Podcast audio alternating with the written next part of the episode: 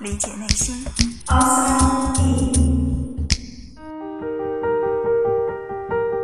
欢迎来到 Outside In，我是冰峰。我们知道耳朵是用来听声音的，可是你有没有想过，耳朵本身是否也会发出声音呢？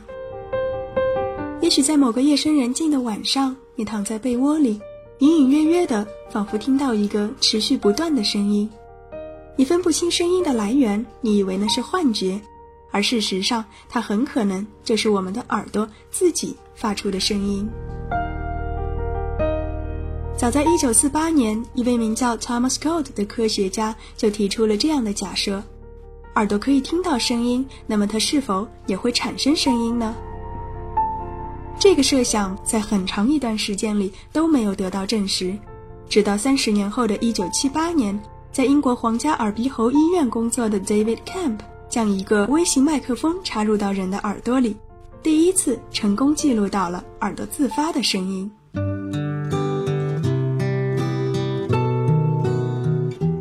为什么耳朵可以产生声音？这还得从耳朵的结构说起。人类的耳朵分为三个部分：外耳、中耳和内耳。当声音以空气分子振动的形式进入我们的耳朵后，会先通过外耳的听管到达鼓膜，引起鼓膜的振动，然后在中耳会有三块听小骨，它们会组成一个活塞，把鼓膜的振动传送到内耳。而在内耳中，我们一共有两套系统，一套是以耳蜗为代表的听觉系统，还有一套是以半规管为主的平衡系统。今天的主角就住在耳蜗里。耳蜗这个名字很形象，因为它的形状就像蜗牛一样，是螺旋状的。在外耳和中耳，声音是靠空气的振动来传播，而一旦到了内耳，则会转变为液体的流动。耳蜗里充满着液体，它就像是一个大鱼缸，鱼缸里还有许多的水草，这些水草叫听毛细胞。我们之所以会听到声音，就是因为这些听毛细胞随着液体摆动，产生了电位的改变。而这些电信号借由神经元一路传输，最终到达大脑的听觉皮层。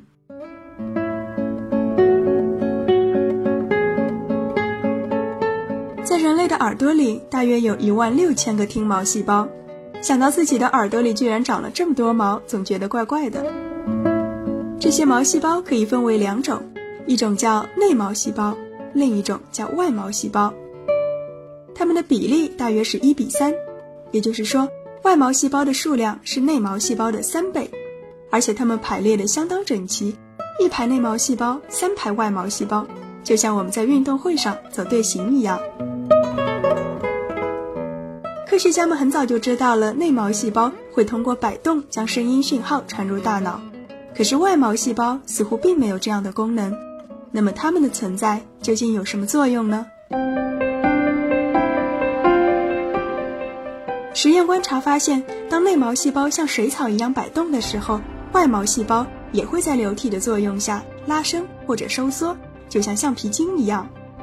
而伴随着外毛细胞的形变，内毛细胞的摆动也会变得更加的剧烈。由此，科学家们推测，外毛细胞的功能或许就是一个信号放大器。耳朵可以发出声音，很可能与外毛细胞的自主运动有关。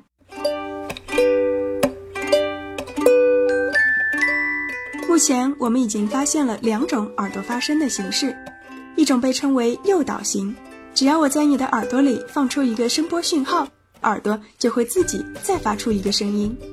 这个声音并不是所谓的回声，因为如果是回声的话，它的能量会不断的减弱，声音的频率也会维持不变。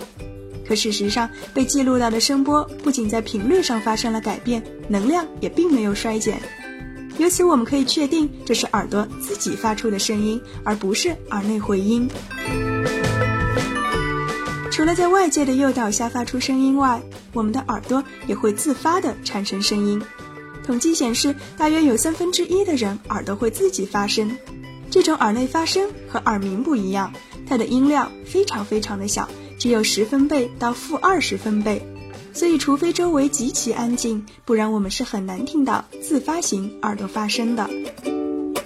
这里可以给大家一个参考：通常马路上的环境音在七十分贝，人们正常交谈大约是五十分贝，在安静的教室里窃窃私语是二十分贝，而微风吹动树叶的声音我们定义为零分贝。参照这个标准，大家可以想象一下十分贝到负二十分贝，这是一个什么概念？耳朵不仅可以接收声音，也可以发出声音。虽然详细的机制还有待进一步的研究，但这样一种特性已经被运用到临床上。比方说，当一个婴儿刚刚降生的时候，我们会检查他的听力功能是否正常。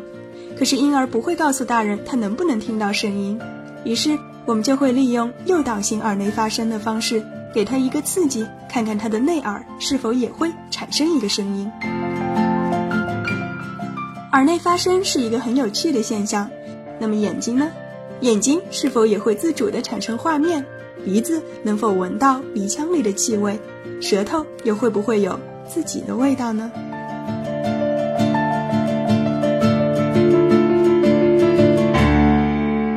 探索大脑，理解内心，Outside In。